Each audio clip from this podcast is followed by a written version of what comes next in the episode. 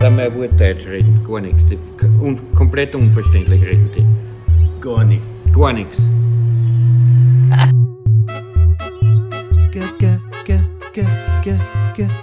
Gar nix. Äh, Gar nix. Äh, Grüß Gott. Ah, hey there. Welcome to the worst guide to living in Austria. I am not singing to you because I honestly believe you would enjoy that. I am singing to you because I am coming down from the back of a Zimtschnecke that I've just smashed into my face after buying it from Der Mann. That stuff is like crack. It's very good, especially for a sweet tooth like me. Yes, uh, welcome to the worst guide to living in Austria. We uh, the title of this episode today is How to Be an Asylum Seeker in Austria. How absurd is that title? There are no asylum seekers listening to this podcast. We are fully aware of this fact. We are going to rather be looking at what it's like to be an asylum seeker in Austria. So, uh, we are going to enter into a bubble that none of us privileged bastards drinking our lattes and flat whites in cafes would know much about unless you're working in the field of social work, uh, which the person we are speaking to today does. We are speaking today to Maren Riebe, who is the press pro at Ute Bock Flüchtlingsprojekt. Uh, she is obviously exposed to uh, this bubble of what it's like to be an asylum seeker in Austria on a daily basis. And we speak to her. It is a fascinating discussion, which really does uh, go into detail of what it is like to be here um, for several years, stuck in the limbo, the uncertainty of uh, waiting at least for an interview to, to plead your case as an asylum in Austria. This is not a, a situation or a problem that is specific to Austria. All over the world, asylum seekers face this kind of uncertainty and pause and difficult struggle um, in their lives when they arrive or when they flee war or persecution in their country um, and turn up uh, to one of uh, the Western countries that claim to be uh, upholders of human rights. I mean, they all agreed to it when it was declared in the uh, by the UN, but uh, they seem to have forgotten what that actually means, especially at the moment where nationalism is a big thing. But uh, not all hope is lost. Especially, you'll hear uh, when we speak to Maren, there are v- a lot of good people working on this and helping these people in these uh, difficult situations. So let's jump straight in. Maren Riebe, ladies and gentlemen, and non binary. Here we go. So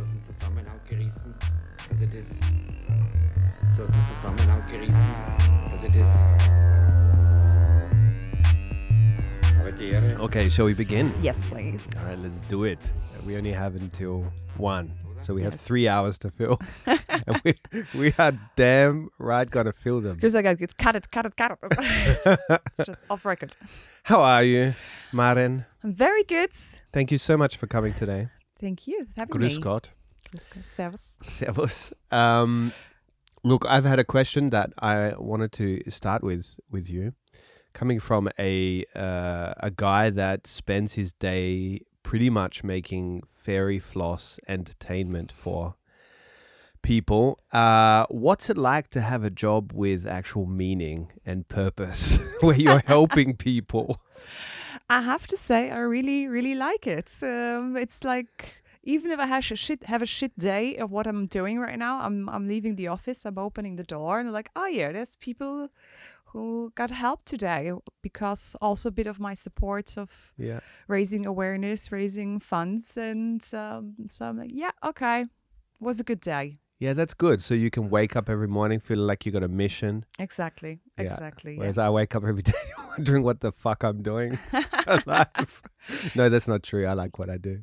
Yeah, I guess that I get that because you know my former job was a bit like this of the shiny, shiny champagne prosecco world, Yeah. and um, that was also fun. But um, that's different now. Yeah, but th- th- you're using your that that shiny shiny champagne superpower world, a superpower uh, ability that you had or grew from there to now do good, Yes. which is fantastic. Exactly. Bringing some of my profession and contacts into that world and bringing the lifestyle also doing like a whole shop merchandise relaunch of a of a former nice okay nice to have shop to okay no let's go into fashion here Yeah, that's so true. something I, you're wearing one right now, and I got to Yeah. say, there's a lot of shitty merch out there. Like it looks really bad, and you would never wear it, and you find it in all the the thrift shops. Yes, Nobody ever buys it for one euro in the one euro basket. But what you're wearing right now is awesome. Can you tell me a Thank bit you. about how this came to be? Like, Thank you. Yeah, that was quite a fun thing because we're a very small organization. At one point, a colleague came to me. He's like, "Hey, we're thinking about um, doing something new for the shop, and would you wear this or that?" I was like, "Uh, "None," um, because. Uh. And um, then my my former boss, she was like, "You know what? Then do a new one." And I was like, "Okay." And then it was like. Uh, half an hour talk and I had a new project and four months later there was a new shop being like completely unisex, black, white, yes, modern and having a new language and new new style and Yeah. um so we're trying to get these old because the shop was already there before I'm doing a lot of the you know Ute Bock is this word Mhm. game of box, so everything with us Bock of Kultur hast du Bock auf uh, hel- helfen so everything is with this this word game so yeah, even like our mouse pads are like Bock drauf, you know, it's Yeah. very uh, everything's like this. So we still have that, you know, also because it's a it's a the spirit also of our NGO Yeah. being we're bockig, you know, we have we we can't Bockig. What a cool word. yeah we're bockig, you know. you must like- love that as the yeah, press pro. Exactly, it's easy to say, you know. You know what? You know, we can't stand what's happening, and I think that was also the the way of how Ute Bock was thinking. You know, there's an issue, I can't stand it. The Yeah, bockinet. yeah, So let's do something against it. yeah. And so we still have that, but obviously a new interpretation of it. And we added some more stuff, like Yeah. the shirt I'm wearing now. It's like Yeah. Menschenrecht Asyl. yeah. Um, because it's a statement to say, no, no, no, wait a second. Asylum, that's a human right. Yeah. And it's mentioned in the UN, UN Flüchtlingskonvention, Genfer Flüchtlingskonvention, in the UN um, Human Rights Charter. Exactly. So it's a thing for a while, Yeah. and even also the obviously in the Euro- uh, European rights, human uh, human rights, and then yeah, Yeah, yeah. maybe we should have that in mind when yeah, we talk yeah. about Seems to have been forgotten, no? Yeah, it's just like, hey, wait a second. That's uh, obviously completely fair that they're coming to Europe for seeking for help. so Yeah, seeking Yeah, for exactly. Safety. So the the organization was was founded and named after Ute Bock. no? Exactly. So do you have like just just to to summarize what the organization stands for? Is there like a quote or something that uh, kind of the the guiding light of the organization from Yeah. Ute Yeah. herself? So we have a lot of great quotes. Just yesterday, I was looking at a lot of like YouTube videos of her, and she's like quite quite a cool yeah, cool old lady. She was. amazing woman. Yeah. and um because I unfortunately I never met her before. I heard about her before and had a lot of Austrian friends when I came to Austria telling me, ah, she, uh, yeah, there's this cool woman. Let's go to this party because it's for it's for her organization. Let's go there. Yeah. And um, but we have our our claim is like we do it so refugees have a chance, so damit Flüchtlinge eine Chance haben. And um, I think that's what it is about. Obviously, we can just like a bit like the Greek camps. Oh, bring him in, have him in a camp, treat him like shit, and then when Yeah. the war is over, send Yeah. him back. so pretty much like my home country does. Australia. exactly, exactly. Here's an island, have fun. Yeah. Um, but that's not what it is about. So we say also that that's an idea we had last is saying obviously it's a human right to to give uh, shelter, to give asylum, um, but it's not the humanity it's missing a bit. You know, Yeah. it's like there's more to it to help people. It's Mhm. not just here's here's a card box you can sleep there it's more like okay so now you're here we all know you're here you all, we all know the situation is not going to change very fast in, Mhm. in countries like syria and afghanistan so okay what we're doing now let's look into the future Yeah. and we're going to be next to you help you Yeah, and give you that chance. we give you that chance try at least and Yeah. um, to be next to you and hold your hand go Yeah. go through the process which is a long long long process Yeah, so that's that's uh, one question next I, I wanted to ask. and there'll be a lot of defining uh, different terminology in this in German and English in this episode because you deal with very sensitive language with, because it's obviously involving people's lives um, and a lot of it's misunderstood. So we're talking about the word asylum seeker.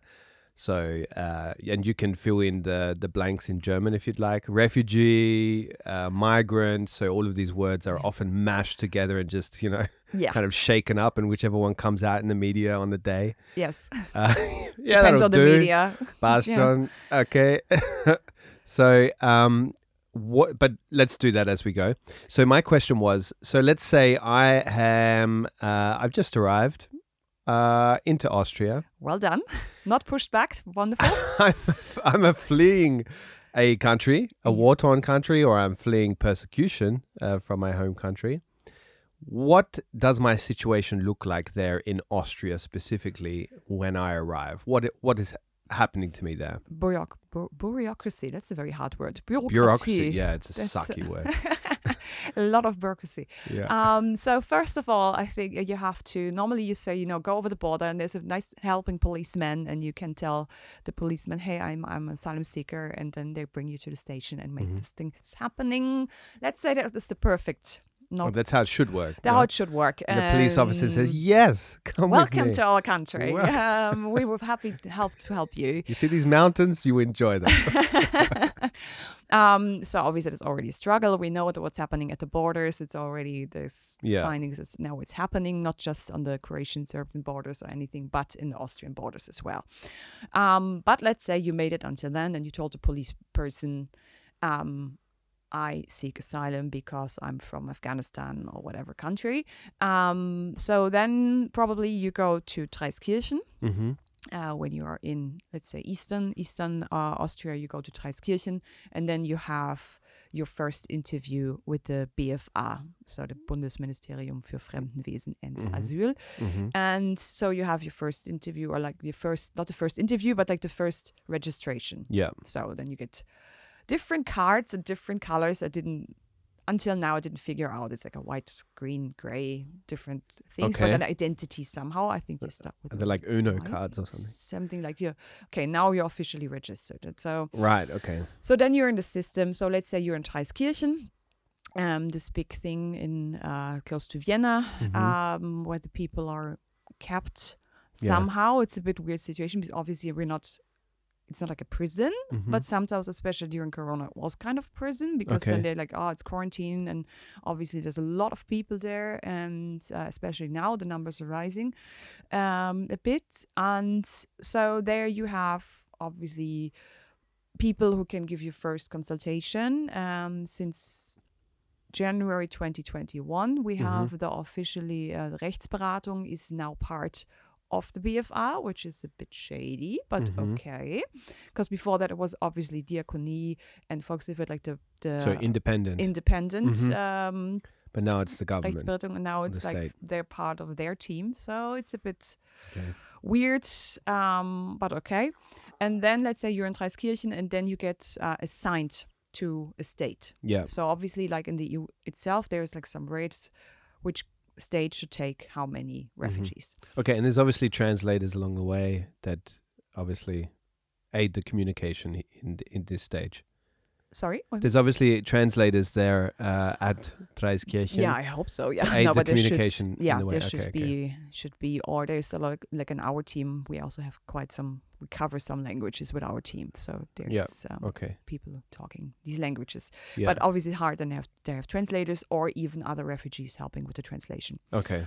Um, so then you get assigned to a state, and if you're lucky, you come to a where, place with great infrastructure Yeah. Okay. um, like some little town uh, or somewhere. Um, and then you're there and you wait for your first official interview with the BFA. So you wait for the, the appointment.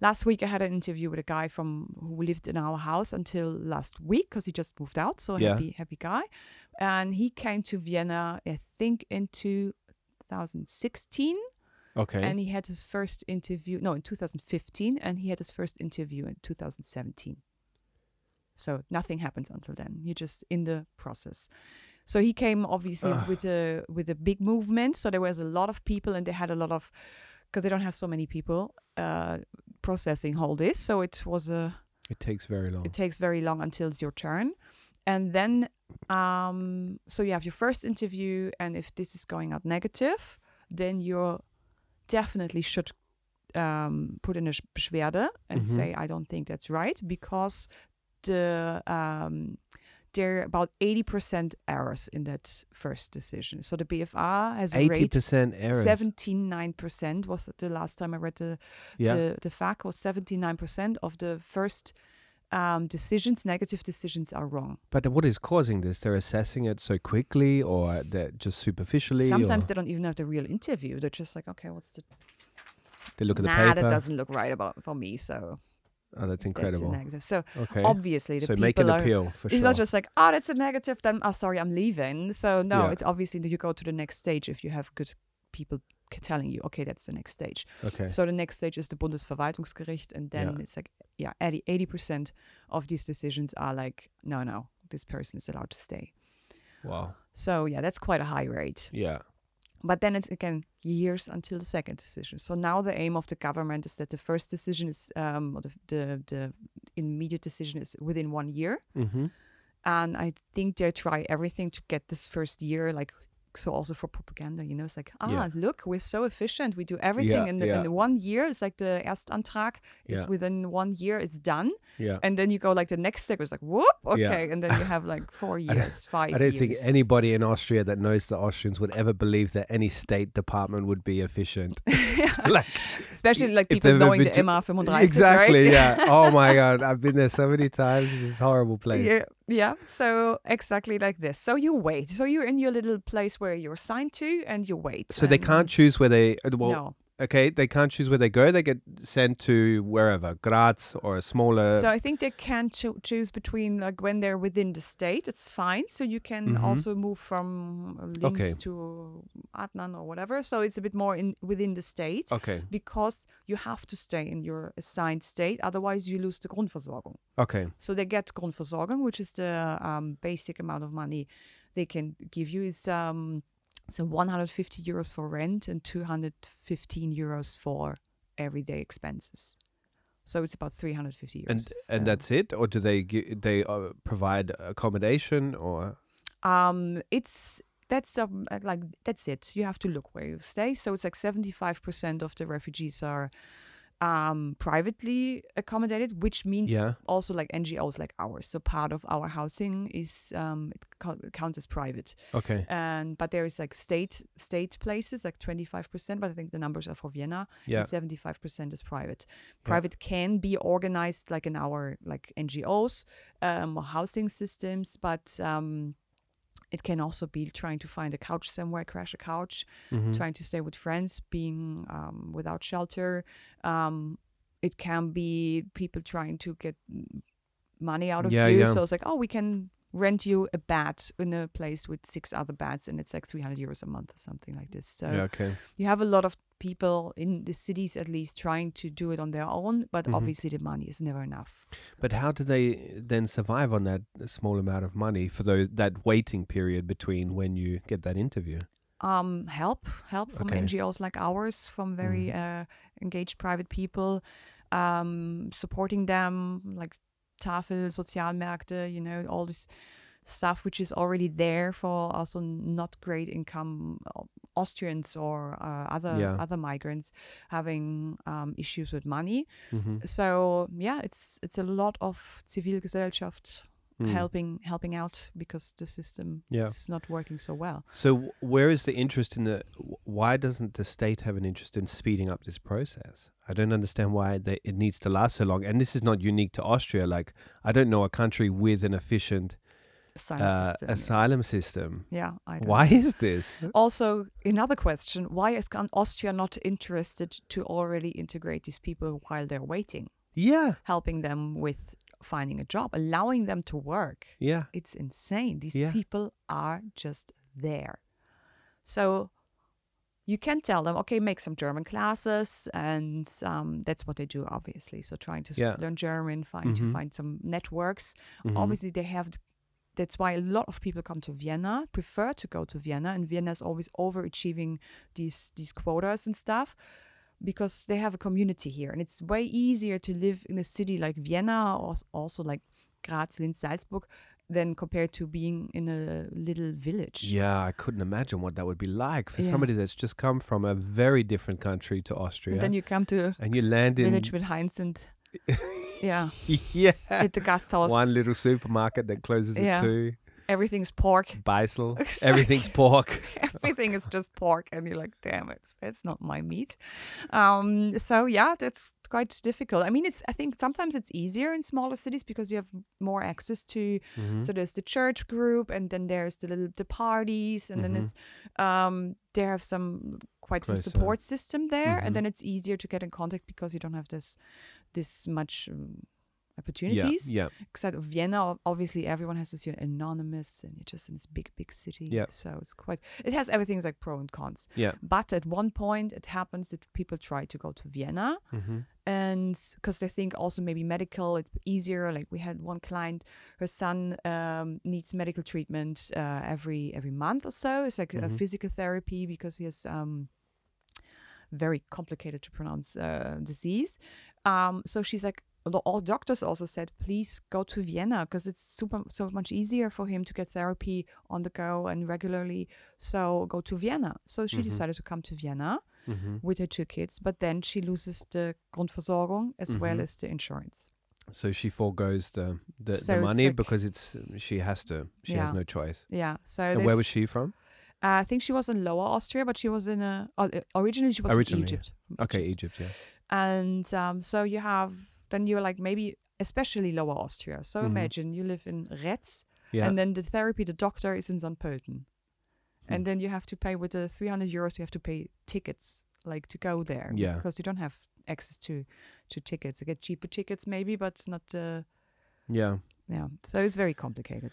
So wow, yeah, I, d- I don't understand what the state uh, how how they see this as a a, a, structure that works, Yeah. uh, or they don't obviously see it as a structure that works. Is that what they're trying to get at? Is that they're trying to discourage? maybe it's a bit like oh like you know there's no perspective for you you're waiting for six years why you just don't go home then i don't know maybe it's this because it's very it's such so much pressure to live on that little amount of money Mhm. if you have it because we have quite amount of people with nothing in our house Mhm.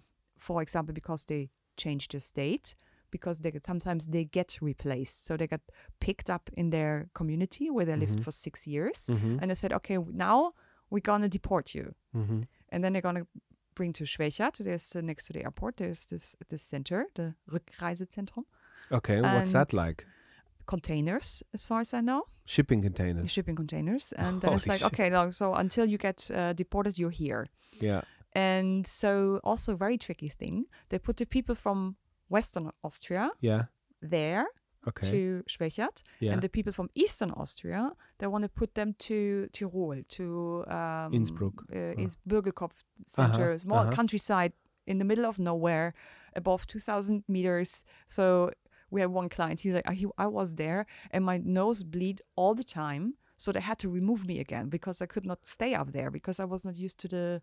the cl- and altitude, The yeah. altitude. Yeah. So that's quite weird, especially when you're com- coming from a country like Iraq. So let's say first interview negative, second interview negative.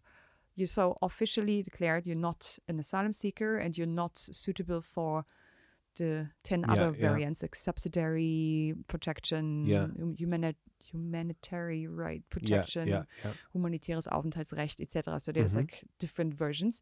And then you're negative, and then you're like you can be deported. Okay.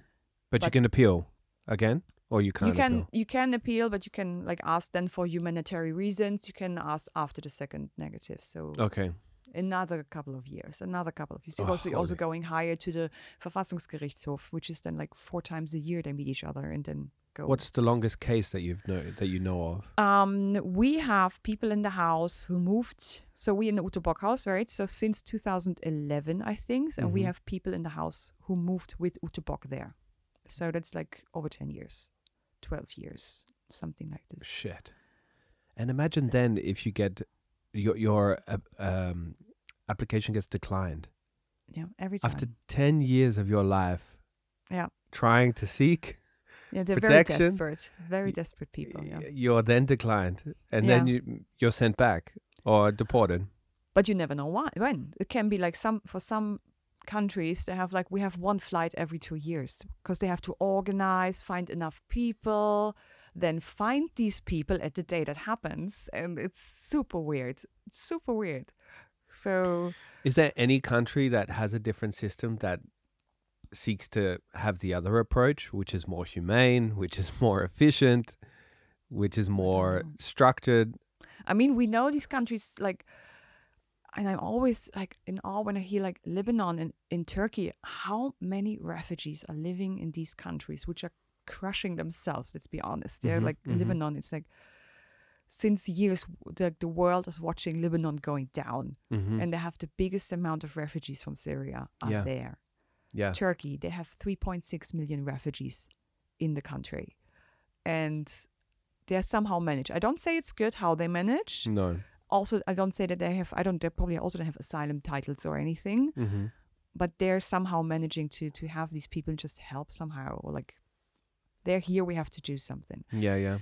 Probably pretty bad situations over there. That's why people go further coming Yeah, to Europe. yeah.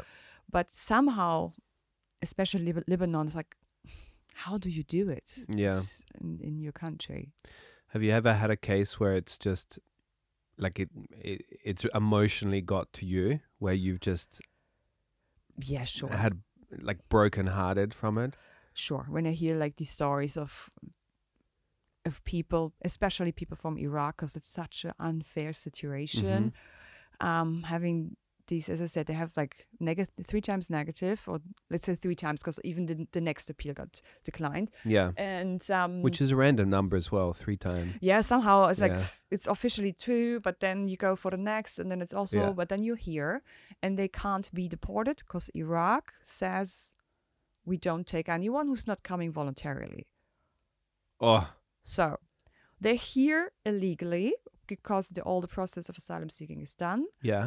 and then austria says okay you have to go and iraq is like no for sure not we don't want them unless they say we come voluntarily which they would never do because they had a Of reason to not. go Yeah. and um, and then you have this family there and this and they were super integrated in their area in upper austria Yeah. and they had like people there is like oh i give you a job as soon as you're allowed to work i give you a job and he's like a father of two his wife and they're trying to make a living they're trying to get have two kids in austria born Mhm. and um, to get the kids to the kindergarten, but you're not allowed because there's just this one year where it is in Vienna, right? I think this like the last kindergarten year is Mhm. that you're it's mandatory. So then you can bring the kids to the kindergarten, but then you have to see which state does it how that that you can bring the kids to the kindergarten, learn German, and um, so he is like, okay, I have friends, I have a whole network there in Upper Austria. is giving me a flat, um, giving me a job. I can do it. I Yeah. can Get do- my life back. Build my another life, life. back. I have my I can take care of my family. My family is uh they're they're on their way as well and we can do it. And so then they got police comes, take him away from Upper Austria to Schwechat and um in these containers. And uh, then Corona broke out, and there was a whole mess because then they went to quarantine and um, the wife had diabetes and it was super hard and it was super stressful you know we all remember the first lockdown where it's just like panic Yeah. mode what's going to happen if you have Yeah, I was stressed out my apartment, let alone Yeah, being in a so- container with a family. yeah and then um, they got brought to uh, so no one know what to do there was no flight so okay everyone goes to Traiskirchen again and then they're here in Vienna without anything on the street because it's like okay because um, he got a bit angry obviously. The father is like hey my wife is diabetes. We have to do something. I can't i can't have her in the room with full of 50 people for dinner. Can we do something else? Can we probably eat on in the room? Like no you can't. And so he got a bit angry and then he got they kicked him out and he was the, like separated from his family and a super hard situation. And then he came to our place uh, to to the ngo to Ute House, and said hey my family is somewhere. I'm here I don't know Vienna. I've never been to Vienna. I need a place to stay where I can be reunited with my family. So we organized it within one week. We have found a flat and we had um, him there so he could get their, uh, the family out. And now they're here. with no money because they get, don't get Grundversorgung anymore Mhm. because they left their state. Yeah. They were forced to leave their state Yeah. because um, they told you get po- deported. Even if you can't get deported, they said you have to go. We have to deport you. We can't deport you. And so what happens now? Every time they're on the street and get checked, because we all know people who don't look like white people like us get checked Yeah. so much more often. I've Yeah. never been checked in the from the police in my life. Yeah. Yeah. These people I hear that, oh yeah, I got checked again, got checked again, and they get a fine for being in the country illegally every time. And how much is the fine? Five thousand euros. Yeah, and how are you going to pay that? Like, what, they think they're going to to pay you that? Can't. And every They can't time they get checked, enough they money get another to- fine. And there's like, you can't send me back. You don't want me here. So why don't find a solution that's just there? Because we have to manage it somehow. It's like you can't. One one question I always ask myself is when these people in the system are issuing these fines in a situation like that where they see that these people are going through and they're really struggling, they've got nothing, Yeah. they they they're in a bind, they can't do anything, they're stuck. Do they feel any kind of human emotion when they issue this fine? Like I when they're so. they're making these inhumane decisions Yeah. are they feeling anything inside of them or are they just not blinking nah That's the rules. We that's the to do. rules There's your five thousand euros fine.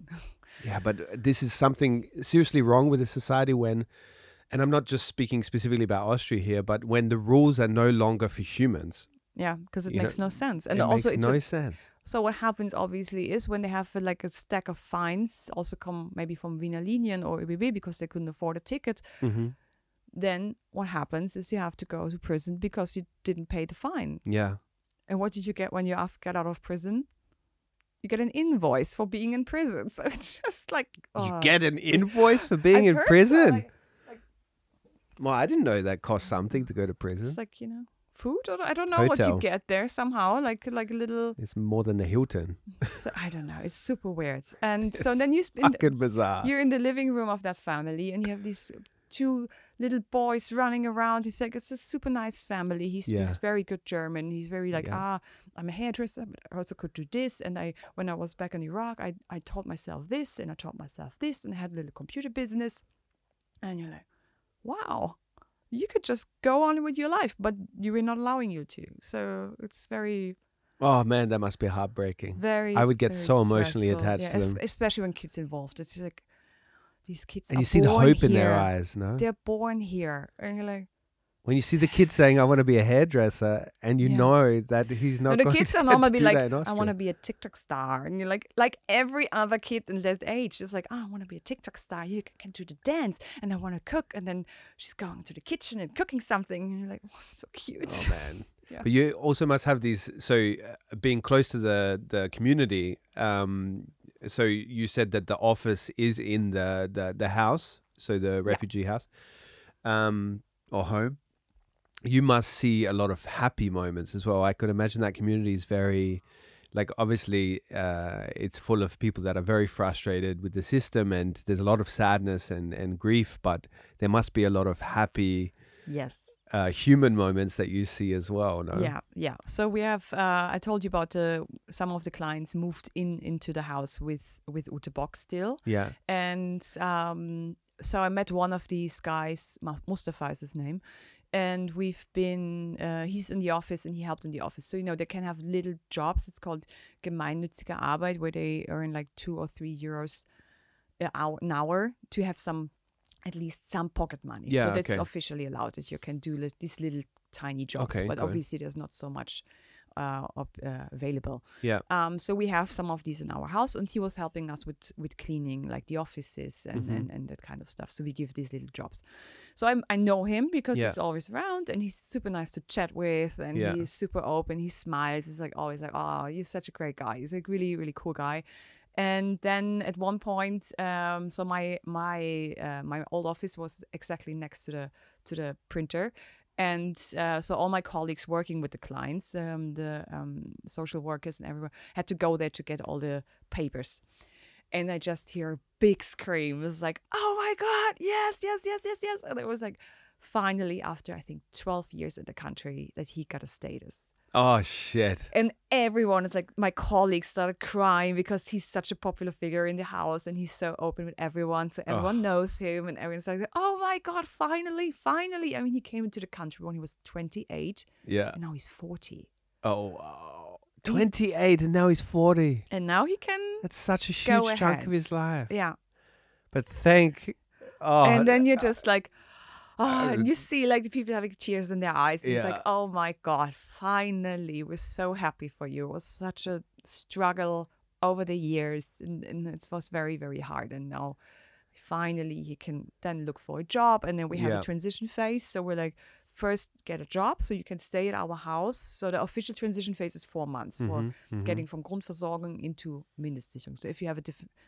depends on the status, but then you're allowed to apply for Mindestsicherung because at the same time you're allowed to apply to job for Yeah, jobs finally. yeah.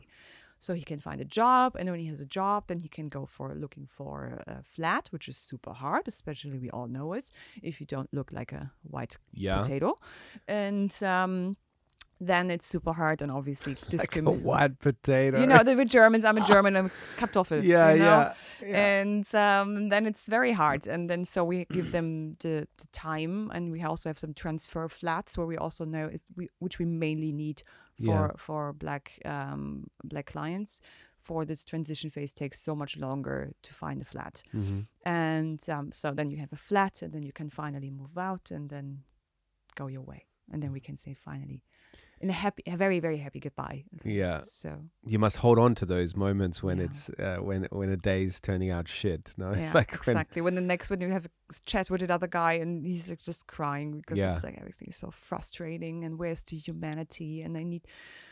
I they also say like I love Ute Bock is like the place where people like facing me like the first time is humanity again. I see this humanity finally Yeah. again after being like years of you go to Schwechat, you go to Yeah. Tirol, you go to Traiskirchen again, and then.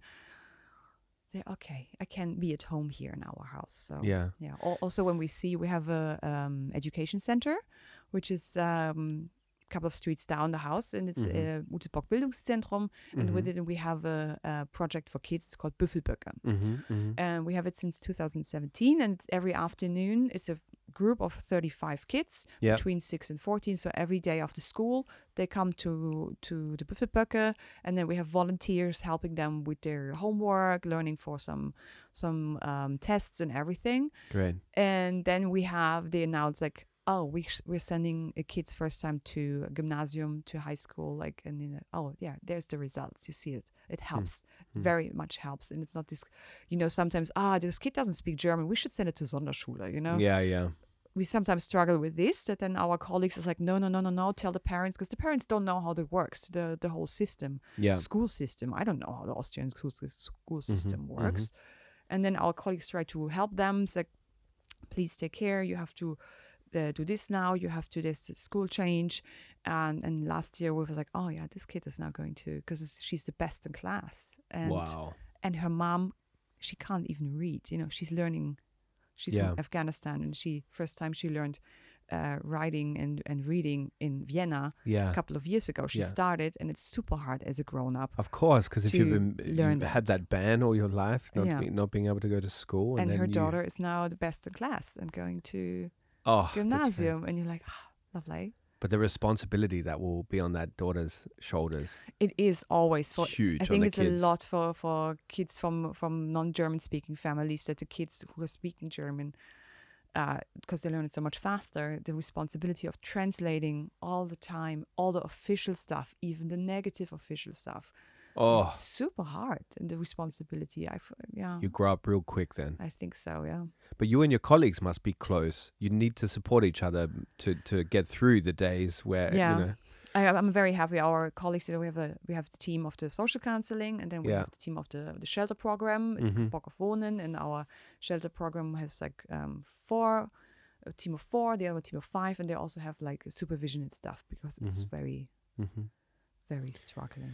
For, Yeah, I, I, I wanted to speak a bit about those the, the, the stories from the actual people that you deal with on a day to day basis because I feel I have this feeling that um, one uh, the all of the labels, like we spoke about off mic before, um, all of these labels have kind of desensitized people to Yeah. to uh, the plight of these other human beings, Mhm. and we actually uh, forget in our day to day lives that also, especially over the last uh, couple of years, because we've the pandemic has distracted people in huge ways to their own uh, problems and struggles that they've faced. Um, so bringing that human face back to uh, these these people that need help and that are in a difficult position, I think is very important um, and crucial to to um, making a, the system change. Yeah. Um, do you feel the pandemic has made us more human and empathetic, or do you think it's had the opposite effect? So so. Mhm. So in the first weeks after the pandemic hit, or like the first lockdown, uh, we could really feel like there's a wave of support. Especially we had struggles with um, so our- partners Wiener Tafel, and then at the beginning, obviously, the, all the gastro shut down, the hotels shut down, so a lot of food was not there anymore, and also they had problems with fi- uh, volunteers that because also we shut down our house, we have volunteers working in our house. And also, we shut this kind of stuff down, and then you don't have the food anymore coming in or the regular supply Mhm. um, and then we've really had like a wave of support saying okay here uh, here's the money please buy it then. And also gastrocom like restaurants saying hey we still have this we can't use it for the next week you get it. Uh, so Wow. it was quite quite some some support there. Um, but obviously also when in the beginning when i talked with with people from other ngos and it's like yeah we're gonna f- you we gonna feel it later the problems obviously. So now we have the situation of more unemployment um, still people are in kurzarbeit i still have Yeah. friends being in kurzarbeit uh, in in tourism in um, being at our Yeah. austrian airlines stuff like this and um, so money is getting tight money is getting tight inflation on the other side we have the issues with true. uh, gas rising gas prices and everything so money is getting tight and then it's sometimes you think it might be harder to help than from when um yeah to help financially helping things are good, yeah. when when things are bad. But on the other hand maybe it makes it easier to to get the empathy of saying if i say something like imagine you're in the sy- in the system in this progress from the asylum seeking prog- process it takes six years. Six years without money without being able to attend social events because mm-hmm. there is no money to go to a bar or go mm-hmm. to a mm-hmm. cinema and with no job Yeah. so imagine you being six years in lockdown because that's what it is and Well, that's a good comparison. That should be an ad campaign. actually right people were relate on that. Imagine being six years in lockdown Shit. because you can't do shit and it's really you can go for a walk Yeah, you your can life meet your is put on friends hold. and you, you can do that but that's it and you can do german classes if there are because we also had to shut down our german classes over the, the lockdown. Of course, yeah, um, but maybe it helps to, to visualize the feeling yeah, of oh my god last winter for example horrible. I'm so happy i can go to restaurants now yeah. and stuff because this is my social life. But if you don't have money you don't have money you can't go to restaurants. So it's easy like Yeah, that. yeah. and um so maybe it's easier to to trigger trigger that point. It's like say you know how horrible it was to not be able to attend social life. This is the life for people who are in this situation. Yeah, that uh, that have also fled horrible situations. also that yeah. They have a r- lot of reason to have no hope yeah. whatsoever. at the beginning of the pandemic was people saying like oh no let's leave vienna let's leave the big cities go to the countryside. It's like really? And you're judging people leaving afghanistan for Yeah, war? Yeah. you're just leaving from this virus you actually like so ah my immune system's gonna fight that but i'm going to lower austria yeah. because i have nature there and i, I can go out green. yeah. I mean, I understand those people as well, but when you look at put it in perspective like that, it is it does make it sound pretty ridiculous. Yes. I mean, it depends if they're on this, like, oh, I don't like refugees, but I'm going, I'm fleeing Yeah, Vienna. Like, yeah. well, dude, think about it. But, Yeah. um, But I feel like I've often asked myself this question, done check-ins with myself, whether I have uh, become more empathetic and more, um, so more empathetic in the last couple of years over the pandemic, and I feel like I have not. No, I feel like I've actually gone the opposite direction, I agree. where I had more empathy before, but I just organically, just without me even noticing, unconsciously have buried myself more in my concerns hmm and my uh, the struggles I have with my life, um, because like pandemic caused mostly, Yeah, which I are agree. really not not anything to note or to mention Yeah. because it's you know in Austria we've we've uh, unless you've lost somebody to the pandemic um you've come away pretty pretty well okay like we've had a rich world pandemic I couldn't go know. for on vacation. Very sad. yeah that's true we couldn't buy a 699 flight to fly to, to, So- to, to Lisbon But yeah, Um, I, I I agree. That's because everything is just like negative, negative, negative, negative. We all Yeah. get this just everything is.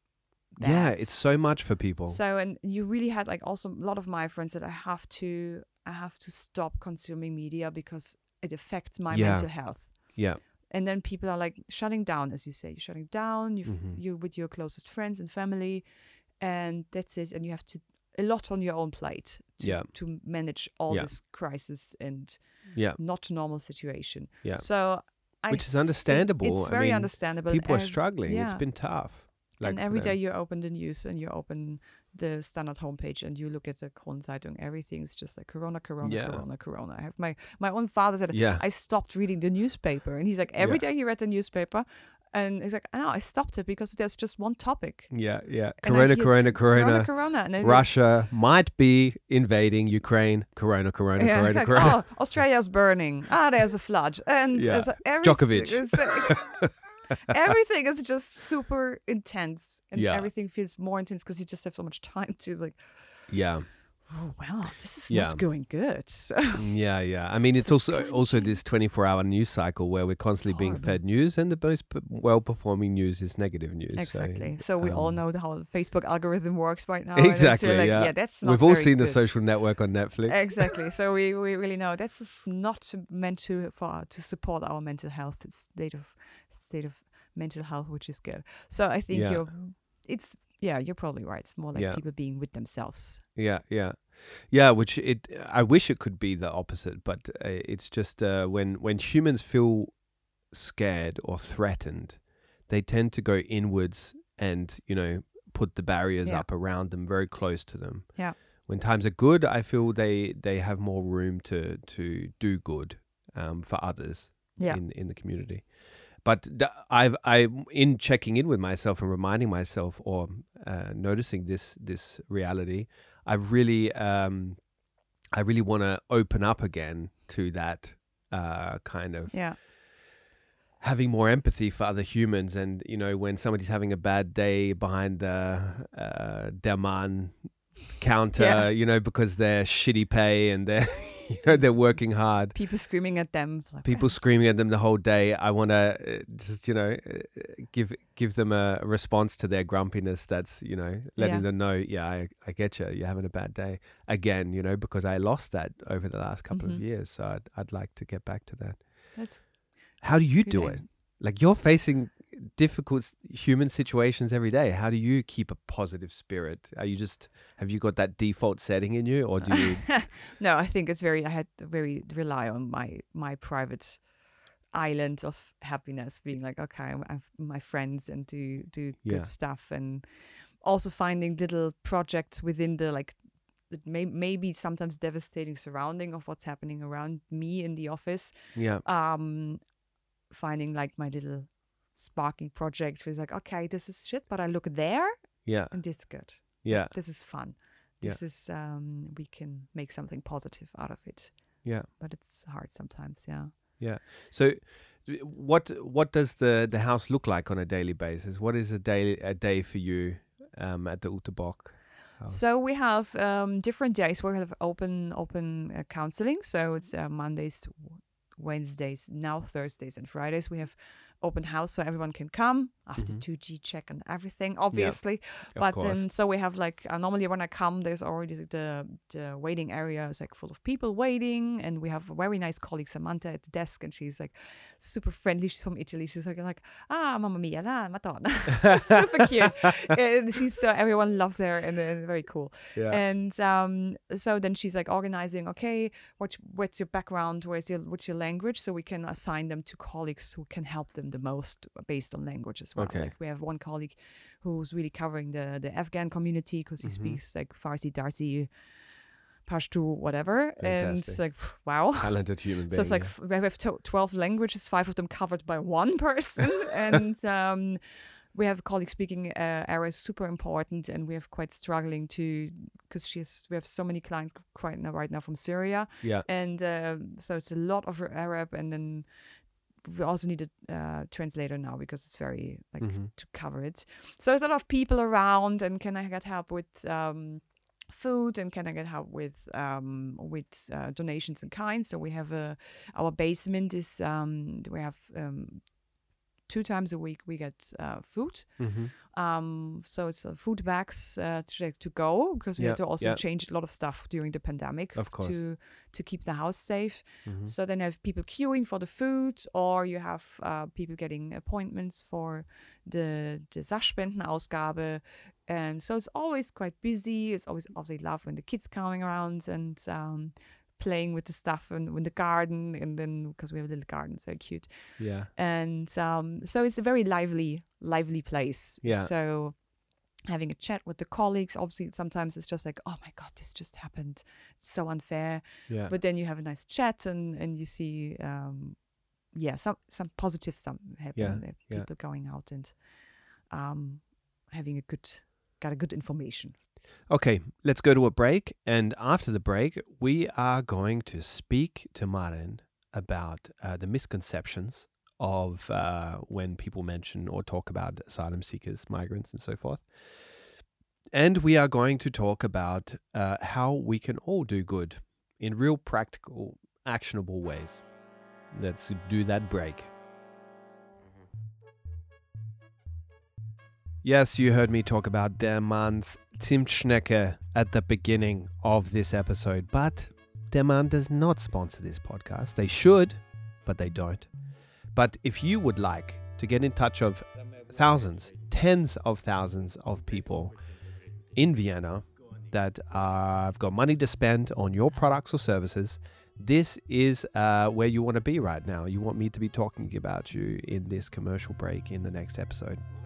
But in the meantime, uh, everybody else who does not have a business they want to promote, you should be signing up to the most incredible newsletter that you can receive in your inbox on a weekly basis if you're living in Vienna. It has got event tips in there so you can plan your upcoming weekend and make sure you're in on the hottest events happening. You can also make sure you're in on the hottest new places opening in town because there's recommendations on that too, and a lot more. So get in on the Vienna Weekly. Visit viennawurstelstand.com, the uh, magazine that powers this podcast, and uh, subscribe to that newsletter. Do it. Do it. I'm sorry for asking so rudely, but please do it. Uh, we are back with Maren. hi I already have a fiery question lined up that we talked about in the break already. so it's not going to uh, be that spontaneous, but let's do it. Um, what is the uh, top three or five, or however many you want to explain, misconceptions when it comes to refugees, asylum seekers, migrants? Go.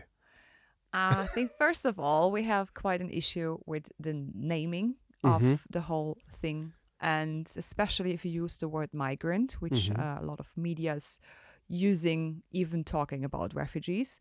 Um, that migrant is always associated with people coming from, let's say, Balkan countries, from Turkey, from um, Middle East, Mhm. Africa, like this. Okay. And then I tell let's say my family or even I have friends have the same issue telling that you know I am a migrant. I come Yeah. from Berlin. I moved to Vienna. I have a friend from France, moved to Ireland, moved to Vienna. So we're all, especially Europe, we're quite moving around, being Yeah, it's a mixed the bag. fancy word expats. Yeah. So Well, we that's the good to- migrant, no? Yeah, it's a good migrant. Good we're the good migrant. migrants. Yeah, yeah. Very You're well a good done. migrant, Martin. Yes. You deserve it. I even used some like Austrian words in my my German, and I was like, "Ooh, that was a German. There was an Austrian cafe and not a German cafe." I'm like, "Yes, I can do it. I'm bilingual." um, but um, so we always have this like, ah, migrants. It's like, okay, let's check what's a migrant. You can even be a Binnenmigrant. We have also the word Binnenflüchtling. So it's Yeah. like you can also be a Binnenmigrant. You come from Vorarlberg, you go to Vienna. You're That's a migrant Mhm. somehow. Yeah, which is, Um, means that Vienna is full of migrants. Because I most people is, do not come from Vienna. That I think in we have like with the elections, like just one third is allowed to vote or something like this of the Oh, because we are all not allowed to vote. Yeah, so yeah. yeah, so Vienna is a city of, of migrants for sure. yeah. Um, so yeah, that's a big thing. And then you Mhm. have like migrant. Okay, what's a migrant? So every everything that moves, let's say, is a migrant. Yeah? And um, then you have the word refugee. Uh, So in German, it's a bit trickier with the Yeah. with the, the levels Yeah. and we see um, it's a bit like every word you use at one point getting negative Mm-hmm. at some point. Mm-hmm. So if I see old videos from Ute Bock, Mhm. which is very very entertaining, I can just recommend it because Yeah. she's such a character. They're on YouTube. On YouTube, there's a lot Okay, of a okay, lot okay. of stuff on YouTube, Mhm. and um, she's like. Yeah, and then the Ausländer, and there's the Asylant, and there's this. and We don't use the, the word Asylant anymore because it's uh, obviously because it's just it was like connected from the the right wing. Yeah, Exactly. Asylant, the Asylant. And I like, no. So it's asylum seekers. It's Asylwerber Okay. und Werberinnen. And then um, going from Flüchtling. So it's like the word Flüchtling. Is it okay? Is it to use? Sure. Also the name of our of organization is Flüchtlings, uh, Flüchtlingsprojekt.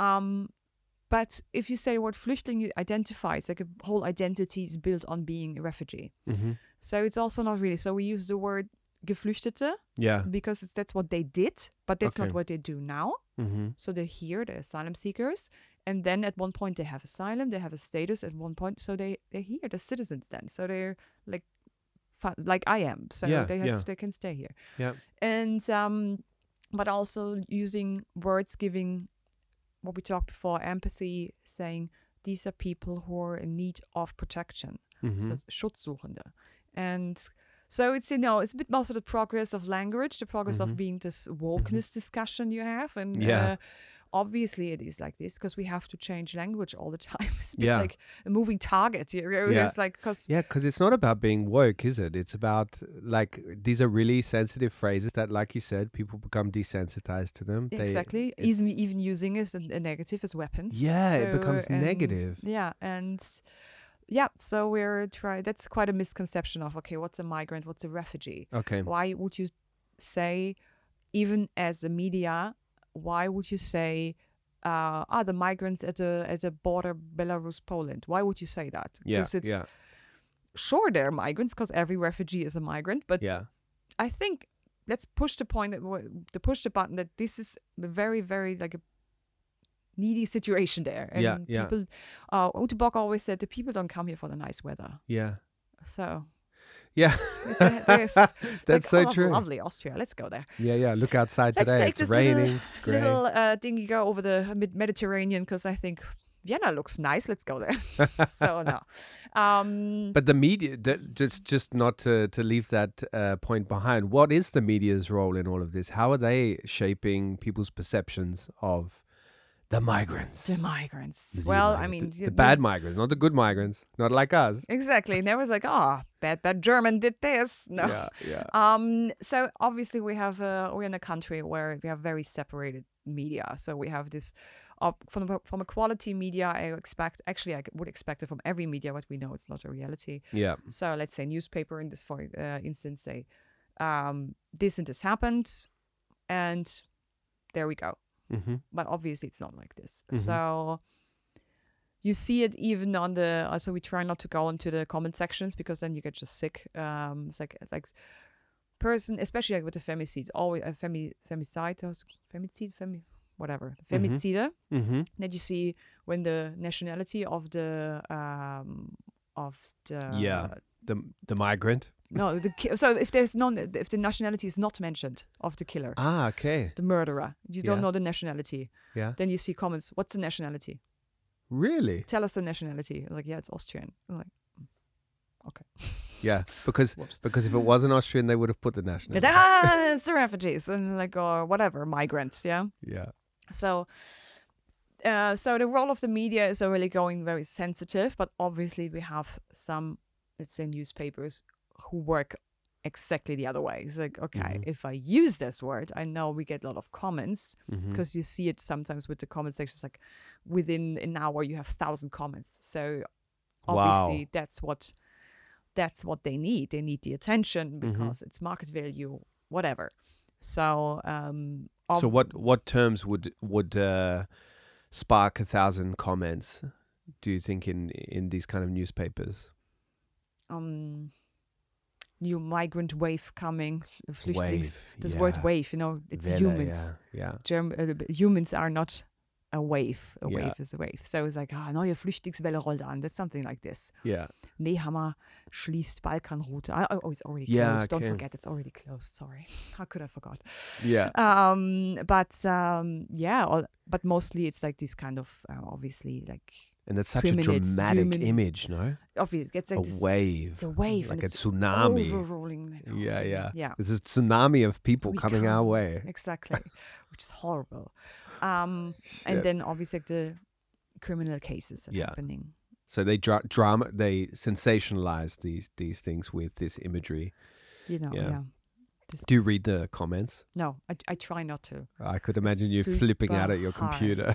super hard so sometimes obviously so i have my job is like i want to tell the public what it's like to be a refugee yeah. and how we as Flüchtlingsprojekt Ute Bock help these people Mhm. and that we need support to help these people and um, Mhm. we're a very happy situation we have a lot of supporters um, who believe in the cause who believe in our project who are big fans of Ute Bock because they know her because she just uh, died four years ago um, so we have a good base for that so Yeah. but then I also tell when I got my my social media colleagues so it's like on the good side is we don't have that many trolls. We don't have these but what you would expect coming into working in an, in a refugee NGO. You're like, probably there's a lot of trolls on your on your homepage. Yeah, you would stuff expect it, yeah. Mm-hmm. on your social media channels. It's not because we're quite in our bubble, hmm which is good for our mental health, but it's very bad to reach out to get new people. Um, to tell new people, hey, actually, did you think about these problems of being in the lockdown for six years? So That we have to in- go Mhm. out. We have to go into media which are maybe not our we would not target when it's about our like gut feeling. Yeah. And so we had last year we had this, also the situation of how to finance school stuff. So we always have a big campaign at this time because we supply um, the kids with the school uh, material they need, Yeah. hmm which is quite a lot of money we need for that because it's Yeah. like 160 kids. We're trying to get all the stuff, and then he's like, "Oh, it's, it has to be this brand of a pen," and then and then. hmm So we're trying to raise awareness for the problem of so you have as a person 300 euros per person, which is already including like rent. You have to get away with this. So it's like there's not a lot of money, and now you have three kids sending to school, and now on the school list is like iPad, tablet, and like, how to finance this? S- Wow. sneakers, indoors, outdoors, long pants, the Batschen. budget, everything.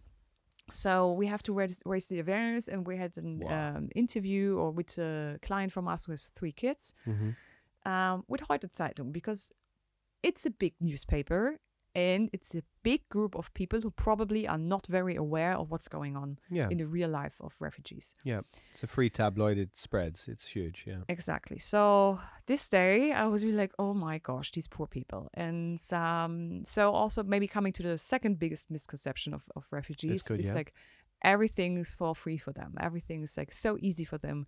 And so we had a picture of this this father with his kids in the newspaper. He's like, I am struggling to um, to finance the school material that they need because I want the best for my kids. Mhm. And in general, I want the best for my kids. How can I do it? And I get support from Flüchtlingsprojekt Ute Bock, but please be aware it's very hard. So he was wearing a jacket, sports jacket from Adidas, Nike, whatever. hmm So what's happening? Why does he has this uh, brand and it's so wow? All the refugees they got the best stuff. They Oh can't be that bad. Da, da, da, da, da. I was like, Do they want them to be naked in the pictures, like loincloth yeah, only? probably. Yeah, and looking like Dobby from Harry Potter with like I don't know, Yeah. just a tablecloth. or like wearing rags. Yeah, exactly. So and I'm like, yeah, we have a donation, so it's donated. Yeah. And if and even if he bought himself or got it as a present or whatever, That's such a bizarre thing it's to pick up okay on. though. that people can have nice stuff. It's Yeah, not yeah. that you're like have to suffer all the time and yeah, show it. You have to see people are suffering. That's what the people want to see. yeah, yeah. And so it's all this kind of stuff. You know, we, a couple of years ago I was with on a there was a um during the Lange Tag der Flucht. It's from the uh, Mm-hmm. Yeah, yeah, yep. Mm-hmm. UNHCR in October, and there's a lot of program happening. So there Mhm. was a uh, screening of a of a movie in uh, the Urania from Wien Extra. yeah. Uh, was about a guy from Mexico coming to Germany and Mhm. how his issues and also how like food and dance and brings people together. So it was quite a nice feel good movie. And um, I had a colleague with me from from our social counseling. He's from Afghanistan. He himself being a refugee migrant history coming to Vienna. And um, and the kids could ask questions in the end. So what's going on? I was like, Mhm. why do they all have iPhones? Oh, shit. So that's what they have. Why do they have this? Why do they have the free stuff? They get everything for free. They get Mindestsicherung. From day one, they get 500 euros for free because like all these rumors happened 2004, 15, 16. Yeah. So they get like Begrüßungsgeld or whatever, you know, the kind Yeah. of rumors happening. And, Yeah. and they're happening everywhere in Europe. And then it comes to, oh, I heard in France they get this, so must be here as well. And then, So this is typically started by these tabloids, these these media. yeah, now Outlets that are- social media, Twitter kind of stuff, you know, probably mm. now Telegram. Oh stuff yeah, going on. Yeah. With, uh, hellholes. yeah. We won't even get started on the Nah, the no. amount of fake news and conspiracies Yeah, that would be but that is kind of stuff encircling this. which is always around these like oh they get everything for free yeah, and then you're like okay they might have a phone obviously because it's super important for them to have a phone to be in contact with their families which are still in the in the countries right Yeah, so it's yeah, also on the on the when they're on their way it's like the phone is so essential for So them essential. they need it to get Yeah. in contact with safe places with families with with contacts with everything and um so then they have a phone yeah so but then they have three kids during lockdown have to do homework on that phone yeah. because they just have one phone wow, imagine that. so we had this issue at the beginning of lockdown it's like okay how can we still help the kids because they don't have the infrastructure Yeah. how to do that right yeah so my brother would never have let me share a phone with him. to do homework imagine Yeah, yeah. crazy Yeah, that's insane. Any other misconceptions that you think is important that we get out there and slap some people in the face with it?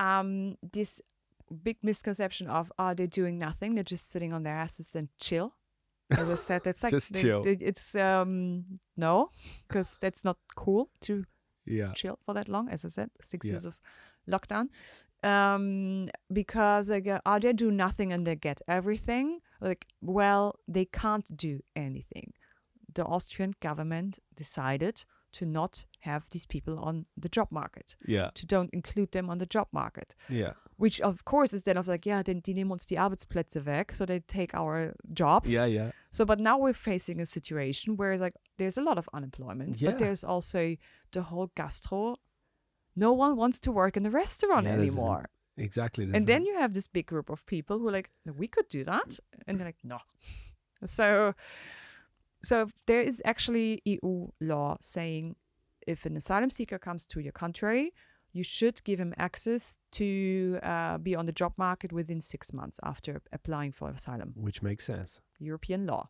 Yeah. Or recommendation i don't know how because you know always like ah what the eu says we don't care so i think in Yeah. germany it's nine months so after nine Okay. months being in the country you're Mhm. allowed to apply for jobs in austria no Mhm. austria said um, interesting what eu was saying but we don't give a no uh, there's this called bartenstein erlass Yeah. Yeah. until last summer Mhm. um, saying uh, asylum seekers are not allowed to work Mhm. except for working at um, Erntehelfer, Mhm, season, mhm. seasonal work. Yeah. Which is um, not really available in Vienna, let's say. Mhm. And um, and these little small jobs I told you about. Okay, yeah. uh, five euros um, Yeah. picking Unkraut somewhere in the Yeah, Schönbrunner yeah, Garden or yeah. something like this. Um, so last year, the Verfassungsgerichtshof said, actually, that's illegal. Let's not do that. And we were like, the, all the NGOs like, it's happening, it's happening. We can support our people. The people can support themselves. That's the more important thing. Give them the opportunity to make it themselves. Exactly. and um, and immediately on the same day was a post on Twitter from from Minister Kocher saying, "We will find another. We will find another way." So until now, we're all a bit confused in the NGO. We had like last last week or something with like a network meeting, uh, and it was really like, so what's actually the current status? We don't know. Yeah. And if we don't know, then the employees don't know. So can I hire a refugee, even if I would need him? No, maybe not. Hmm. You can't? Or I- nobody knows? un- nobody knows. I it's think At the undefined. maybe Still some people know, pending. but uh, me as not being in the field uh, too Yeah. much because I'm just a PR Yeah. corpora- uh, communication person. Um, it's a bit like uncertain. But I really realized, realized in the faces of my colleagues from the other NGOs, like it's um tricky. Yeah. We don't know yet, and if we don't know, then it's a bit uncertain for the employees.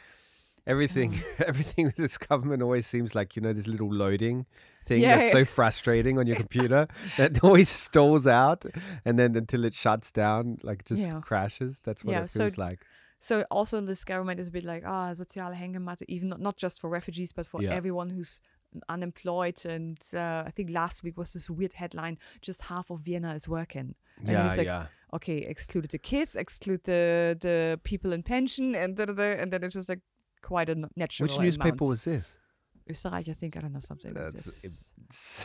That's Super such a weird. sensational headline. super super weird. Yeah. That's so bad. And then it's like, yeah, uh, I think these people would like to work. As I told you about this guy coming to Austria 28, he was a journalist in this country, a radio Yeah. journalist. yeah, And now he's 40. And it's just 10, 12 years of his life. And he's Yeah. just like, so now I can start finding a job in this country I live Yeah. since so long. Yeah. wow. Um, you're a, obviously a talented communicator. Thank how you. do you like? How do you talk to these people when they come up with these kind of catch catchphrase or one-liners that they've taken out of either a news uh, article or a conversation with somebody? How, how how do you speak to them about it? Do you try to convince them, or are you just like you're a lost cause? It's uh, it's super hard. It's super hard because there's some people you can still argue with with with you know that's the facts. So Yeah. let's talk about the facts. Mm-hmm. how would you feel in this situation? And if Mhm. you don't have these like super far right people, then it's quite ah okay. I never thought about this like this. I didn't know Mhm. that. I didn't know the facts. Mm-hmm. That's okay-ish. But uh, if you go in this right wing field, um, the classical let's say FPÖ voter, then it's really like there's how should I argue with you? Because you're on an emotional level and I'm on a on a fact based level. I try at least. Yeah, because you often can't. I also get emotionally at one point, but um, then also I have to admit it's not they're not in my bubble. They're not in my private bubble, and they're not Yeah. in my in my work bubble. Mm. As I try not to read these comments, I would Mm. never go on these. Let's say this Heute article about this father trying to support his kids. Never go in the comment section. So so I'm here, Flüchtlingsprojekt Ute Bock. Let's argue this Yeah, shit let's, out let's talk it out. Let's get it on. I, I will tell you now because I think I have to. It'll get ugly. Uh, I have to be like also aware. No, you can't change it. Yeah, you have to draw your. be aware of your resources, who you're talking to. So go for the causes where like. Actually, I have no idea. Tell me what it is like, Yeah. except for the I have an idea because I read something on Facebook. Mhm. Okay, yeah, no. Here's a link, but Anything you read on Facebook no, it's a, hel- a healthy, trash. healthy news department there. Yeah, yeah. Except Vienna Würstelstand, of course. It's high, high quality publication. but like I said, fairy floss, Zuckerwatte. um, so, uh, how about those? Okay, so let's forget about those trollers and haters um, and right wingers. We'll put them all together. Um, how about those people that do feel uh, strongly for these people and do have empathy towards them? How can they do good? So, how can they help? So there's also a nice quote from Ute Bock, and she said, um, which works better in German, saying, um, "Jeder kann helfen, jeder jedem." So everyone can help. There is always a way of helping, Mm-hmm. and if it's just understanding, so making the effort to understand what's going on, making the effort to understand what's the world a person from Afghanistan comes to Vienna comes to Vienna lives in. hmm Understanding it's people we're talking about. It's Mhm. not a wave. It's Mhm. not this a big anonymous group of refugees I'm afraid of because media told me to be afraid of them Yeah. or my mom or my aunt or my like oh my god refugees so um but me sitting there and maybe next to me sitting a person coming from iraq or from senegal and um, i'm talking to a person so this is already a big big step of like i try to Mhm. understand i try to be aware That's good. But how can they have how can they have conversations with these people? They I feel like they Super don't hard the, the, the access right because Yeah, also as access a- is i never had contact to refugees before Yeah. i worked in that field and we Mhm. live in vienna which is a big city but not the big big big huge Yeah, city it's yeah. not like london or something so Yeah. It should be easy to be in contact especially as we- have like we have our houses in the 10th district which is obviously not city center but we have flats all around the city. So we have the house which is like 90 people in the house and and about 45 flats in vienna hmm where we have um, our clients living. Hmm and um, so it's hard to get in contact. So, but we have the opportunity, not just our Flüchtlingsprojekt Ute Bock, but also other NGOs, hmm to be a volunteer. hmm And we really need volunteers because we don't have so much money to hire for anyone. You know, that's NGOs. That's how we work. You know, it's Yeah. like uh, we are in a good position. We have good team, which is um, funded by donations, most of it. Um, but we need volunteers. So you need volunteers. Yes, we have volunteers, especially in our education center hmm uh, with the kids um, doing Nachhilfe every day, or what we actually would really need is someone doing um, classes for alphabetization because we see very high demand, but not so much offer from the public side. hmm So there's very lack of uh, classes to do uh, to learn writing and reading, and we offer that, but we have unfortunately not as much teachers for it because our Okay. educational center is all like 100% based on donations, hmm and we're just a team of three, and um, and all the teachers are volunteers, and we can't be more thankful to have these people doing it. It was super hard during the uh, Corona lockdowns, and it's closed, and it's uh, then the people are Yeah. Kurzarbeit. I have time, and I don't have time anymore. But doing a German class, so we do it until B two. Um, then it's very um, hard to have a constant Okay. constant support. So we really need support. Uh, being teacher, you Do don't you have need to to be a teacher? You can, No, you or don't you have can to be just a be somebody that can speak and write German. I think for the yeah for the basic class, if you're interested in it to to do it, and we can also support like some Yeah. tips how to do it and stuff. Then obviously you can. Yeah. But we have a lot of like former teachers, you know, being in pension and trying to help. So Mm-hmm. um, that's always something you can help with. We have um, in the house, obviously, we can you can support us as a volunteer to Mhm. support us um, sort the donations of kind and giving the donations in kind out, giving uh, the food out. Mm-hmm. Um, then you're also in contact with with um, the refugees, and then okay. be open, right? Just like Yeah. say say hi. It's like how are you doing, and um, get in contact with them. Of course, some of them are shyer. Some of them are really like every time you see them, there's like, so this happened to me last week, and they're like, okay, tell me what's going on. And um, so obviously, it's like like, Of course. every group of people you have in the introverts and the extroverts. But Yeah. I think there's a lot of offerings within the city to be a volunteer Mm-hmm. especially like education wise helping kids um uh, cooking for um like projects and stuff like this so you Yeah. can be a volunteer and and get really in contact with with uh Mm-hmm. communities in Okay. different That's angles. good. yeah Okay. Yeah. And so, what else can they do to help besides understanding? And they can donate obviously so Donate. donate money money money um, because that's what we need to run Mm-hmm. because obviously we have to pay the house we have to pay facilities electricity make it a warm room so we also are trying to make it easier for our our uh, supporters to donate Yeah. uh, having like also small amounts right we have lo- Mm-hmm. we have a very very big group of donate uh, donors who are very like small if if they have five euros a, mo- a month and that's what's so interesting sometimes you know people not having much themselves Mm-hmm. but really trying hey but I, i'm ok- i'm doing okay Yeah. so i can give five euros there Hmm. every month Mhm. or once every six months i can give five euros that's also support Yeah. i mean we Huge. Yeah. we have, as I said before, we have a big group in the house with no financial support, which is also one of our core ideas from the from our project is that we help people who can't find help anywhere else. Mhm. So there's this big group of people who I don't get any support anymore because they fall out of the system, because they left their assigned state, because they're already three times negative and they're officially illegal in the country, but they're here and they're not going back. Yeah. So we have to take care of these people. And then we really give them little pocket money every week. That's five euros. Mm-hmm. Pocket money and a voucher for for a supermarket, right? That's already there. We need to buy Wiener Linien tickets so they don't get caught being uh, Schwarzkappe. Schwarzfahren. So we try or we make it easy as possible. So we buy uh, the yearly tickets. So it's like with three, 33 euros a month. It's already l- big help for yeah, us because we can buy a Wiener Linien ticket. So we Mhm. try make it easy to this, but we really need like a, a big system. We're like 22 people and we support up to 1,500 people a month. That's our group Wow. of people we're helping Wow. with the open counseling service, with the with the housing, with the shelter, with the education.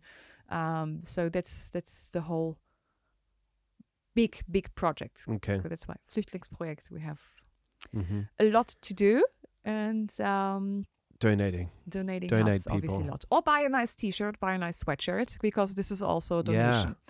Come back to the So- merch. Come back to the merch because like this is like very nice uh, two ways. It's really First cool looking as well. Like it looks so great. it's very obviously you have a cool shirt with a big statement on it so going through the city and saying hey look at this i'm fan of the human right of asylum seeking yeah. good thing Yeah. and i support that Yeah. um so you're also a bit like a Advocate as well. advocate for it exactly and but on the other hand supporting um supporting us uh, because it's it's um all the funds go to to our our cause but also with obviously it's fair and Mhm. it's eco and it's also reproducing with uh, Fix und Fertig which is um, oh yeah. the social business of the Suchthilfe Fantastic. so even this is we're trying to support even by producing the shirts we're trying to support yeah. uh, support other causes with it yeah Very cool. So there's very different ways to help. We say Mhm. everyone can help. And if it's like, oh, I have from Christmas, I got this voucher, I don't know what to do with it, the Müller voucher, the Bipa voucher, you can donate this. If you have old school material after this, Yeah. this the, the school year ended and your kid is just finished with, with being a pupil, okay, Donate Then- it. donate it to us. We need we have a whole uh, room in the basement just full with, with school stuff we need. Yeah.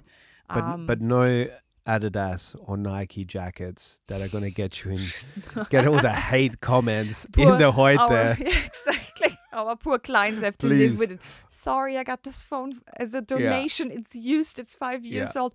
How dare you? Uh, please only jumpers and jackets with holes in them No. that look Exactly. like trash. We've seen it last year. It was very interesting because we obviously we have quite a network on social media of people like being also we need the opinion leaders of so that follow us and share our Yeah. content. Obviously, that's how it works nowadays. Yeah. Get That's our powerful in suppo- itself. support us getting the word out Yeah. because no one is like, oh, I'm going on Instagram. I want to follow a, a refugee organization. I think that fits my profile and makes me wonderful pictures. Yeah. Trust us, we really try to make it very beautiful in the in the sense of uh, aesthetics of Instagram. So I have my team uh, doing that uh, very on And point. It's a perfect example of edutainment. I know this Edutainment, sounds horrible. It sounds It's- horrible, but it works. Like It you are yeah. really informing people of uh, and giving people these once again these like we talked about misconceptions before. Yeah.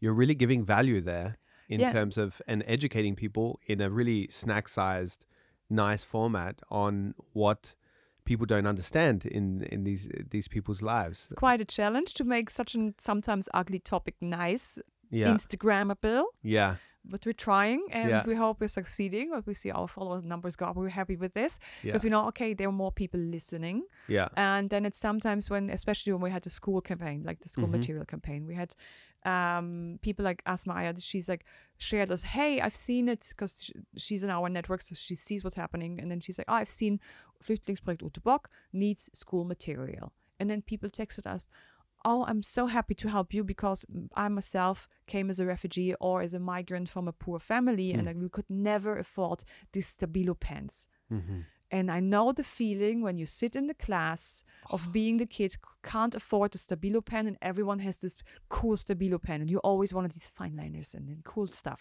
and you can't afford it. And that's why I give you the box of Stabilo pens because I couldn't have it as a kid, and I suffered from it, or like what was annoying. So I don't want this that your kids, which are uh, part of, of Flüchtlingsprojekt Ute Bock, don't have to have this feeling of being left out. See the look on my face right now, which you can't, but it's like this moment of how lucky am I? Like I would never have thought of that. Yeah. This stabilo pen. So it comes back to these small things. It's the small things as a kid. You left I feel left out. Or like, Yeah. oh, we're going on a ski trip. Mm-hmm. How you pay that? So sometimes it's really stuff like this. Like the worst was like two years ago was this like there's written on the materialist iPad. Hmm. And we're like, okay, I will get it. Nowadays, especially you need more technic technological yeah, yeah, support. yeah. It's not when I was in school. it's Yeah, not that yeah, long ago. Yeah. I'd say. And um, and then we called them, or like my colleague who works uh, is the counselor of this family, we called them and said, that has to be an iPad?" Because we have we got donated uh, tablets and we got donated um, other other uh, stuff. Can we use it? No, it has to be an iPad. Okay, let's check. Yes, we have also donated iPad. Can it be an older version? No, it has to be the, the newest version. They must have a deal with Apple. We also thought, why? What's going on there? That's cheeky. And it's like That's this is so not wrong. just bad because of our kids being refugees. It's bad for all the kids who come from families who can't afford this. Especially Yeah. imagine you have three kids on different levels, and Yeah. then they need an i like what? It's so absurd. Absurd. And it then we the um, most up to date operating system. Yes. up to date and then we were really like did like that's why we also need our uh, our network of advocates because then we put it on on on Twitter and saying like with the the letter list say okay Yeah. how is this possible how should we afford it and then we had uh, Melisa Erkurt from from Falter and Yeah, she's yeah, yeah, chefredaktion she was like sharing it obvious and then bam it was like oh my god this is so unfair also like the, the tech bubble Eh, why this because it's not the best uh, Betriebssystem and it's not good and has to be open because it's the closed tech and, then, are and you're like, like yeah "That's sure they should have a better one. Exactly. Why you don't use Linux? Everyone is Linux, you know? Yeah. And you're like, sure. yeah, yeah. and then obviously there was an uproar, and also media called me and said, "Hey, can we bring the article?" And then they said, um, "Obviously, we need two sites because we're journalists." And Yeah, I said, yeah. "Sorry." I can't do it because for our Maxime and my work as as the, the communication person is like Yeah. um the clients goes first. Yeah. So I would never risk them. That's also something we can't tell the stories. We can't tell the stories with their real names Yeah. because they're still in the process. Yeah. And obviously, having this kid in that school Ah. and we would out the school and out the name of the kid, that would be horrible for Yeah. the kids. I Yeah. mean, like the teachers standing there, like, "Oh, you, you're the reason we got Yeah. bad publicity." Yeah. So I was like, "No, sorry, I can't give it out because Yeah. the client, that's and the this one kid." journalist gets a good story. He's the, he or she is the only happy one in the scenario. Yeah, exactly. So of course I could have made a big uproar, and of course we could have get donations from it. We got donations from it because we had the social media way, so we could finance the iPad. So it was very very happy with it. But Yeah. it's really sometimes then even if like my PR background would say everything for the story, and it's like Yeah. no, because then it's like no, that's not how it works here. Yeah, Because we got have to save gotta the people. protect the people. Protect the That's, uh, people, and that sorry, no standard article about it. you must face so many absurd absurdities in your life in this in this job. Yeah, Like we've already discussed so many in this podcast. Yeah. You should have like just a, a content series on the that's like the weird thing of the week. Yeah, the weird thing of the week that we we found out of this Yes. system that so just doesn't things. work. It doesn't work, yeah. And I really had it in my old job. You know, as I told you, I was in the lifestyle PR. Yeah. And um, we had a client who was also like, I want to be social active. I want to be do something good. You know, Mm-hmm. also companies can help, obviously. So CSR programs. We also, if you have a company, you can help us as well Mhm. uh, with bigger projects. And um, so we were trying being in contact with. uh, I think back then it was the Caritas Mhm. Mutter Kindhäuser. Mhm. And then so they're sitting like the marketing people of the client and uh, we as the PR girls sitting there. So we could do this, get this, and do this, and do this. And then this woman standing next from uh, in front of us from the Caritas said, mm-hmm, "Yeah, very nice ideas, but let's say we went. Let's go send all the families to or all the mothers with the kids to a trip to a Bauernhof or whatever or to a town or whatever." Mhm. And she's like. uh, they don't even have a suitcase, Yeah. and we're like, damn it. Yeah. Yeah. So smaller, smaller, smaller, smaller. Because yeah. go to the reality and Go back to basics. the basics, and the reality of the people is not your reality as an urban left wing Yeah. person living in the sixth or seventh district. So, and then it's like, ah, wait a second, reality is very different here. Yeah, and communicating that reality is the hardest task you have. I admire you for it. Thank you It's very really, much. really hard it's a lot of team teamwork and getting okay. How can we make this message work? Like, Yeah. this is not okay. Yeah. How? Yeah. Is there anything else you wanted to add that they can, in terms of how people can help, or should we go on to our very uh, first world No, I say- bubble question of what's your cafe, restaurant, bar Okay. recommendation? Maybe some more more stuff about our our NGO saying in general. If any more information, it's uh, www.fraubock.at. Um, interesting name, I know. It's Frau Bock. Says never Frau Bock. the history of never no one, no one said like Ute Bock. No, never, no one called her Ute. Ute, let's go, go over there. Have business. On, that. Uh, Go over there. It's like Frau Bock, we do this now. Frau Bock, this is happening now. Frau Bock, what's your opinion? So since then, I, since ever, the homepage is Frau Bock.at, and I really Yeah. like it. It's so fun. It's like Yeah, well, she's a huge personality in Austria. Like she was an amazing woman. Yeah, Like I even saw this, like you know, this Obama vector art Yeah. that was made. from They even face.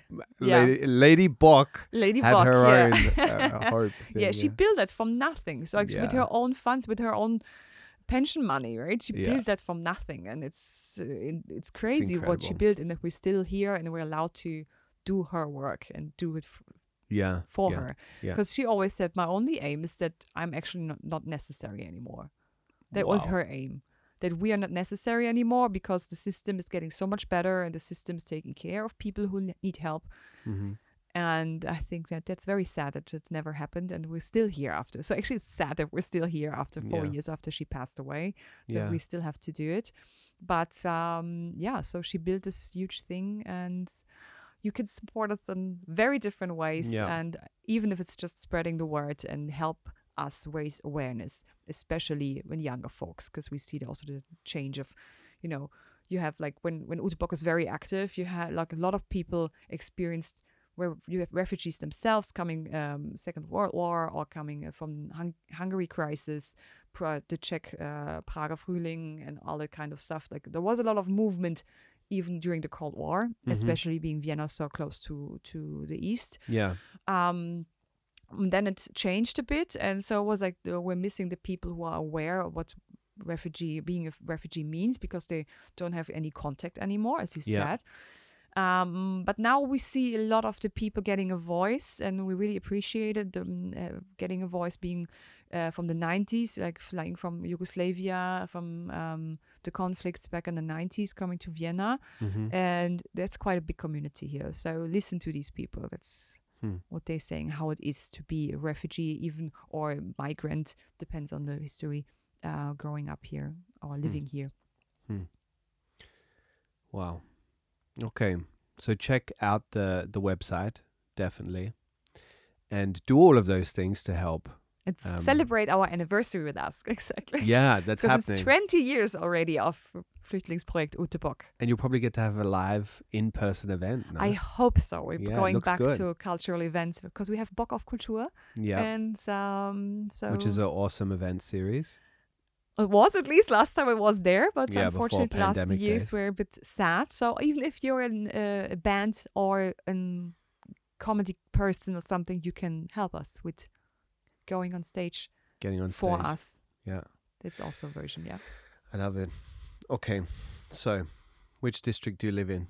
The sixth. The sixth. I'm one of Ah, the- You bobo. I'm one of these people, exactly. I love it. What are your favorite bars, cafes, restaurants that you would absolutely recommend to people listening here? for the sixth district, Mm-hmm. uh, I'm a big fan of Café Jelinek. Yes. because you know it's It's Café Jelinek. classic. It's a classic.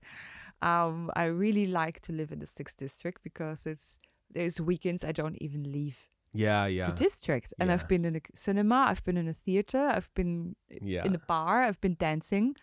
Back and you never left the And you never left the sixth That's district, yeah. And it's like, Yeah. wow, it's such, such a tiny district. If you, if That's you're aware, it's like such a tiny It's true. district. And I sometimes on Sunday evening, wow, I've never Yeah, even yeah. leave the district and had such a very wonderful weekend. Yeah, yeah I used to have it because I used to live in the seventh, but I used to go to Jelinek a lot, and I knew it was going to be a good day if I got one of those prize seats next to the big windows, Yeah. like in the booths there, exactly. and you could read a book all day there. Yeah, having the dream. big newspaper on the stick. Yeah, like, on the stick, ah, yeah. mm, lovely, lovely. No, I loved Café Jelinek, ob- uh, obviously. Also, been recently, I was quite surprised by Bruder.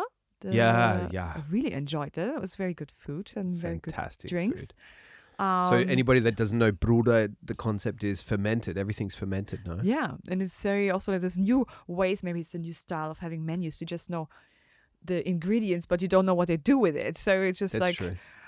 cucumber, carrot, beef, and you're like, well, let's see what's Okay. this, right? Let's see what comes on the plate. see yeah. what comes on the plate there, and um, yeah, so it was uh, really, I really enjoyed that place. Yeah. I really love to go to the Tag, the Oh yeah, the theater. theater. at the- there was like this It's a good theatre. impro things. They have a lot of improv there, Yeah, and yeah. there Sport was vor Ort. Yeah. Sport vor Ort, exactly. Oh, and so um, the diary slams. So also from Yeah. Diana Köhler, who also supported Bock auf Kultur a lot of times with the poetry slams. yeah. But I was a big fan of the of the diary slams. Yeah, yeah, yeah, me too. Me too. I Um, went to that a couple of times. It's very very fun. Like especially when I Great like to see have like there's a woman who's like 65 telling her from her diaries when she was a teenager and in the uh, I'm very bad at math but 70s let's say Yeah. and then you have a kid who's like 20 and she tells her from teenage years four years ago where she Yeah. spent at the Müller and Yeah. you think okay that's the same issues here Yeah, yeah, it's very very fun to see it's like yeah. Yeah I do you keep kind of a. Do you keep a diary, Maren? no No. no I tried it as a as a teenager and it was always like like two days and then just like nah Yeah, it's too much work. too much work I don't have the time for that So- Yeah. but then you get to read it on the stage well maybe not one day. maybe not uh, yeah. You would have a lot of stories, I could imagine, in your work.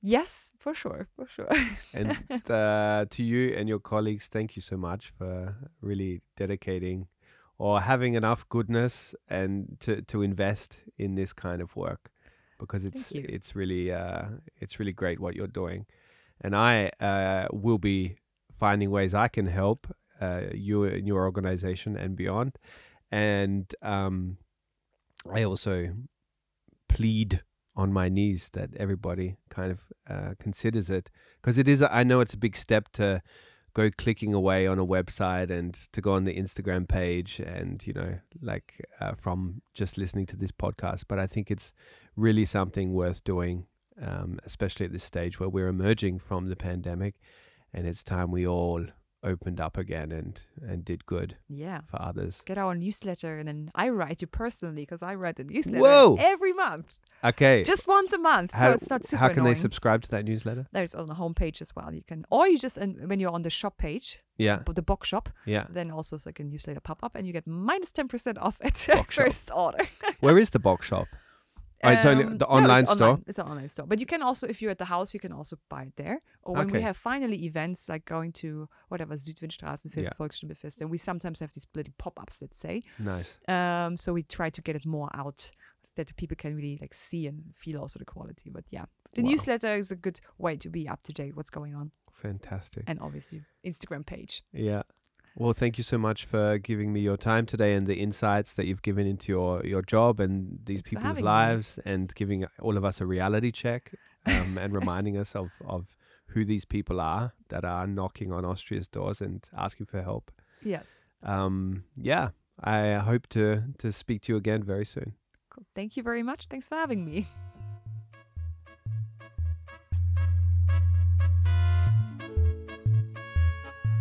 This is unfortunately not a new topic we spoke about today. There are hundreds of podcast episodes out there on these issues specifically, but I hope you did get some new insights um, into what it is like for these people that are uh, seeking asylum in our country and leaving, or the country where we live. It's not my country, I'm Australian. Australian.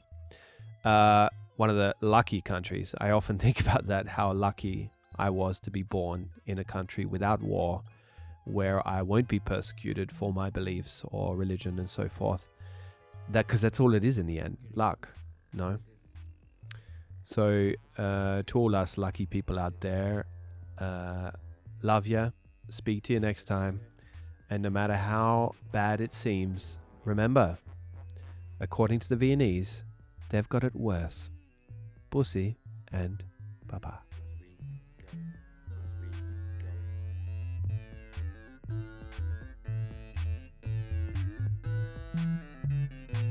Ach so, ja, okay. Ja. Ich mag nimmer. Aha. Ich mag nimmer.